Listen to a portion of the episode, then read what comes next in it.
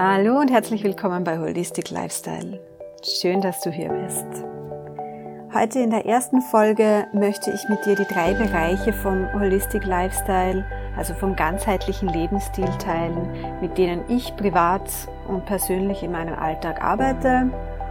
Und ich erzähle dir auch ein wenig von meiner Geschichte und warum ich mich überhaupt mit dem ganzheitlichen Lebensstil beschäftige.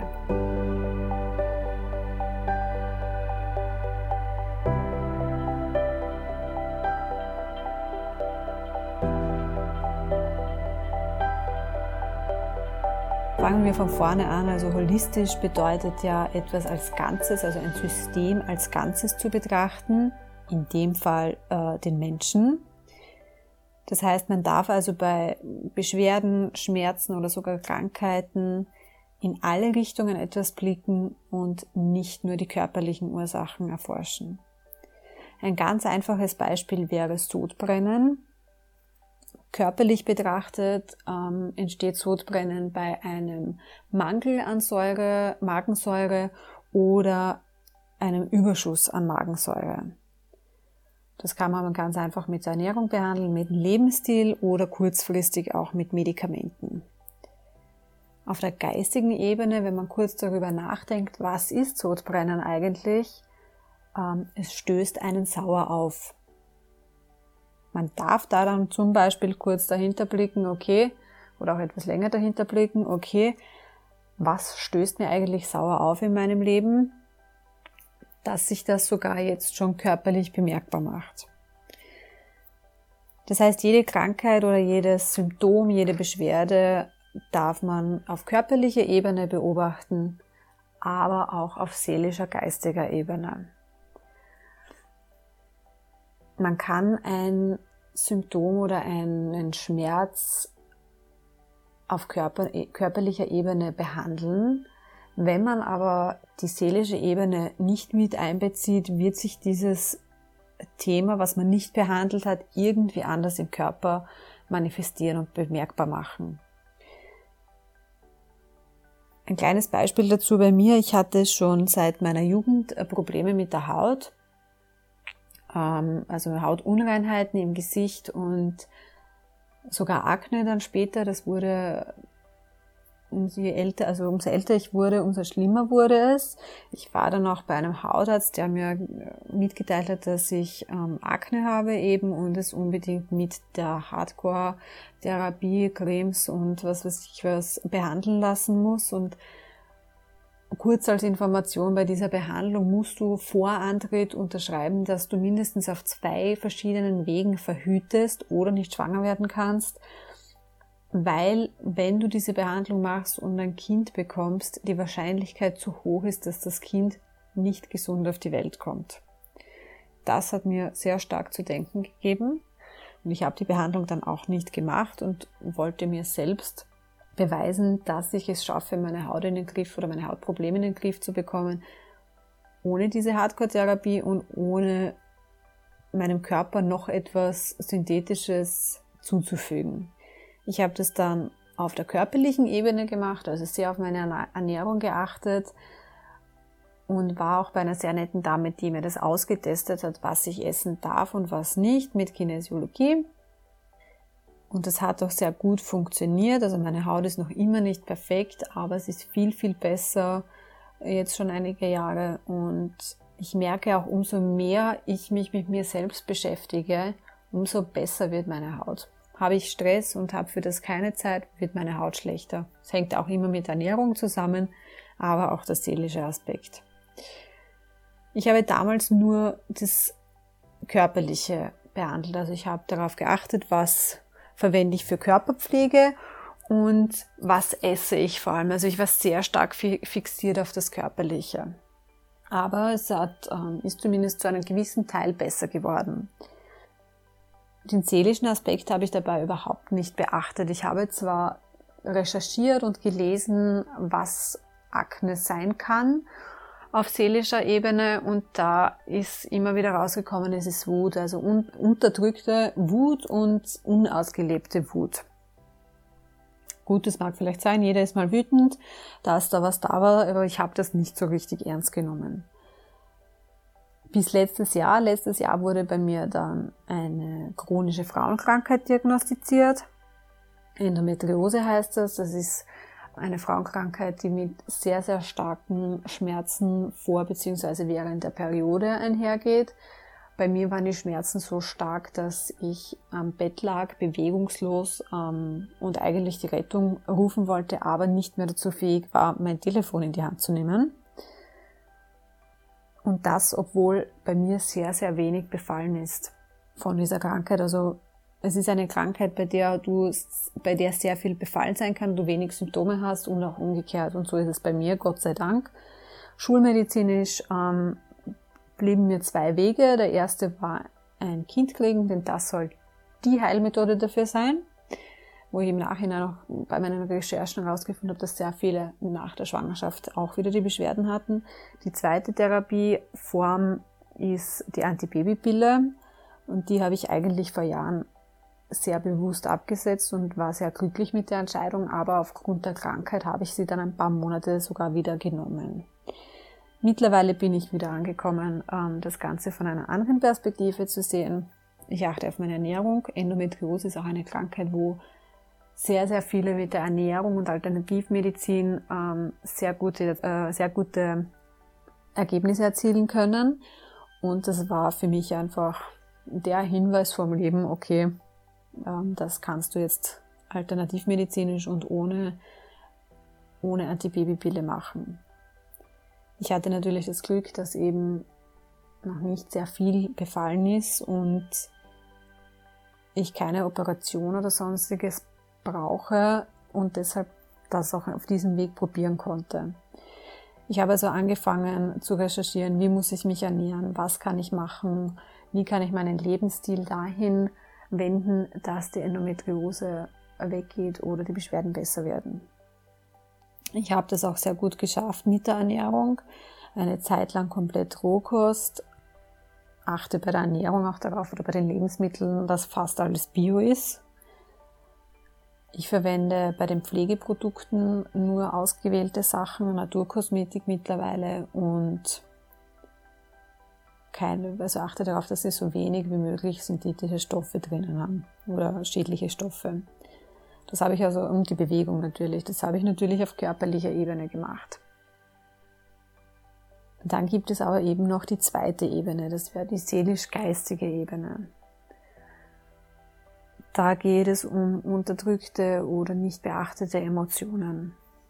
Um Traumata gibt es irgendwas, was ich ähm, noch nicht verarbeiten konnte in meinem Leben. Da zählt dazu Stress, wie sind meine Beziehungen im Leben, also partnerschaftliche Beziehungen, Freundschaften, familiäre Beziehungen, die Finanzen, was vielleicht manchmal auch mit Stress zusammenhängt.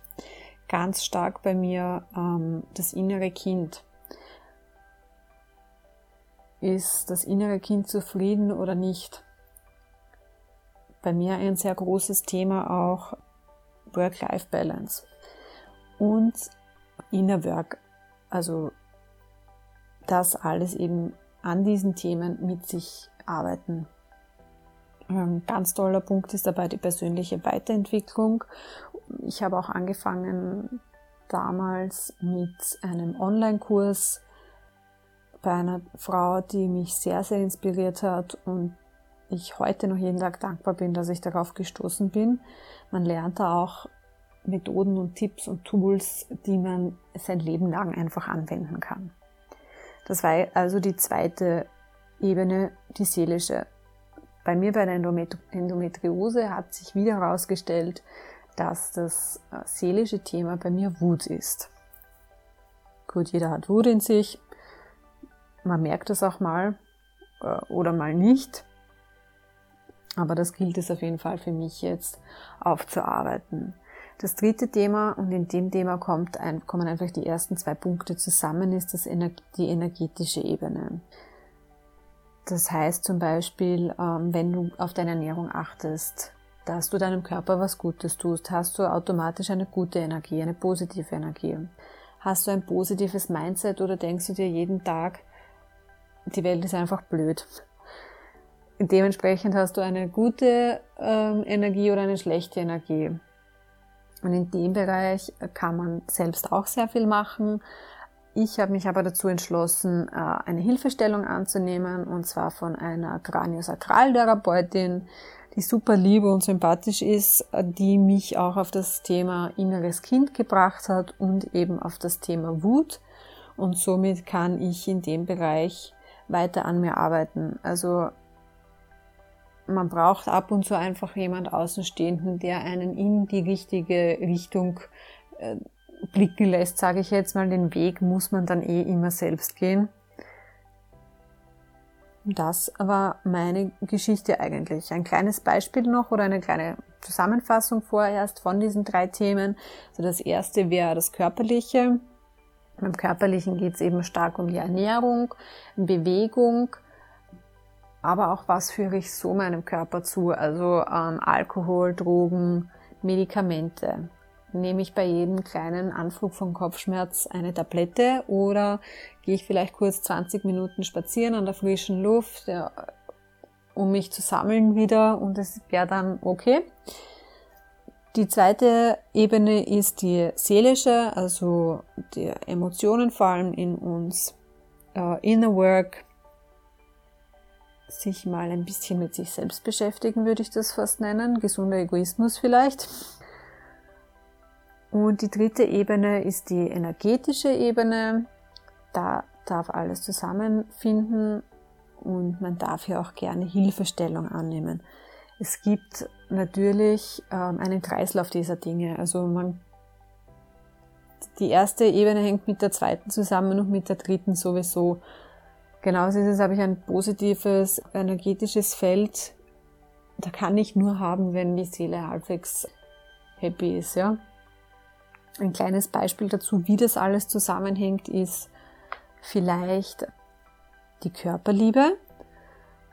Da haben wir jetzt das Thema, wenn ich meinen Körper liebe und achte, möchte ich ihm ja auch Gutes tun. Also ich möchte ihm nährstoffreiche Nahrung zuführen, weil ich weiß, dass es meinen Körper gut tut, dass es ihn fördert,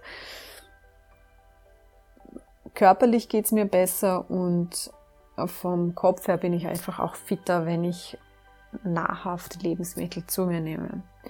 Wenn ich meinen Körper achte, möchte ich ihm auch die richtige Bewegung geben. Und ich meine mit Bewegung nicht exzessiven Sport, sondern Bewegung, die meinem Körper gut tut. Also der Mensch ist nicht geschaffen, 20 Stunden am Tag am Schreibtisch zu sitzen, sondern und er möchte einfach auch bewegt werden zwischendurch. Ja? Wenn ich jetzt diese Sachen mache, ich schaue auf meine Ernährung, ich bewege mich, dann habe ich automatisch eine positive Selbstwahrnehmung. Ähm, wenn das in dem Vordergrund passiert, dass ich meinen Körper liebe, also dass ich das mache, weil ich meinen Körper liebe. Das ist ein Kreislauf. Positive Selbstwahrnehmung vom Körper führt zu, dazu, dass ich meinem Körper etwas Gutes tun will und das führt wieder zur positiven Selbstwahrnehmung, was wieder zur Körperliebe führt. Wenn es jetzt umgekehrt wäre, wäre es der, äh, der Körperhass. Also es gibt ja sehr viele Menschen, die den Körper hassen und ich habe da früher, glaube ich, auch sehr stark dazugehört. Und das ist vielleicht auch ein Thema, an dem man immer arbeiten darf. Auch wenn man jetzt nicht sagt, ähm, ich, oder darum geht es gar nicht zu sagen, ich finde jeden Zentimeter meines Körpers perfekt, sondern man darf einfach einmal achten, was unser Körper eigentlich leistet und sich vielleicht auch mal zwei Minuten Zeit zu nehmen, darüber nachzudenken, was unser Körper jeden Tag leistet. Also es ist schon ein kleines Wunder, wenn man sich damit beschäftigt. Und was man auch nicht außer Acht lassen darf, ist, für das Leben, das wir hier führen, benötigen wir einen Körper. Umso besser, dass es unserem Körper geht, umso besser geht es uns. Und vor allem, in irgendeiner Weise ist es ja das Zuhause für das Leben, das wir führen. Also unsere, nicht nur unsere Hülle, sondern ohne unseren Körper wäre uns das Leben gar nicht machbar. Und da kommen wir auch zum Körperhass. Also wenn das nicht so ist, Wenn wir unseren Körper nicht lieben, dann zeigt sich das in der Ernährung ähm, entweder dadurch, dass wir gar nichts essen, weil man sozusagen sich aushungern will, verschwinden will, in Luft auflösen will. Und das zweite Thema, das ist auch, oder war es auch bei mir sehr, sehr stark, ähm, ist das, dass man zu viel isst, also sich wirklich voll frisst sozusagen oder sehr viel Süßes isst. Dinge einfach, wo man weiß, sie tun dem Körper nicht gut. dass man redet sich da immer ein, es ist, weil es so gut schmeckt oder ich kann nicht aufhören, aber im Endeffekt hat es immer einen tieferen Grund, den man aber halt erstmal suchen muss oder an die Oberfläche kommen lassen darf. Wenn ich also meinen Körper nicht mag, dann passiert eines von diesen zwei Dingen oder wenn ich nicht meinen Körper nicht lieben kann. Das führt dann meistens bei der Bewegung dazu, dass man gar keine macht, also gar keinen Sport oder ihn exzessiv ausführt. Wenn man das exzessiv ausführt, eben in, schon in einem ungesunden Maß. Das führt natürlich zu einer schlechten Selbstwahrnehmung, weil man seinem Körper nichts Gutes tut. Man kann ihn dann auch nicht positiv wahrnehmen. Man hat somit keine Achtung vor sich selbst und das führt wieder zum Selbsthass. Ja, auch das ist ein Kreislauf. Ja, das sind die drei Themen, die ich für mich in meinem Leben versuche umzusetzen oder mit denen ich versuche zu arbeiten. Und ich glaube, das ist auch etwas, wo man sein Leben lang daran arbeiten darf oder zumindest darauf achten kann. Manche Sachen sind ein bisschen schwieriger, andere einfacher. Aber im Großen und Ganzen sollte man dabei immer darauf achten, dass es einem auch Spaß macht oder einen positiven Effekt mit sich bringt. Ich danke dir ganz herzlich fürs Zuhören. Ich wünsche dir eine wunderschöne Woche und bis bald.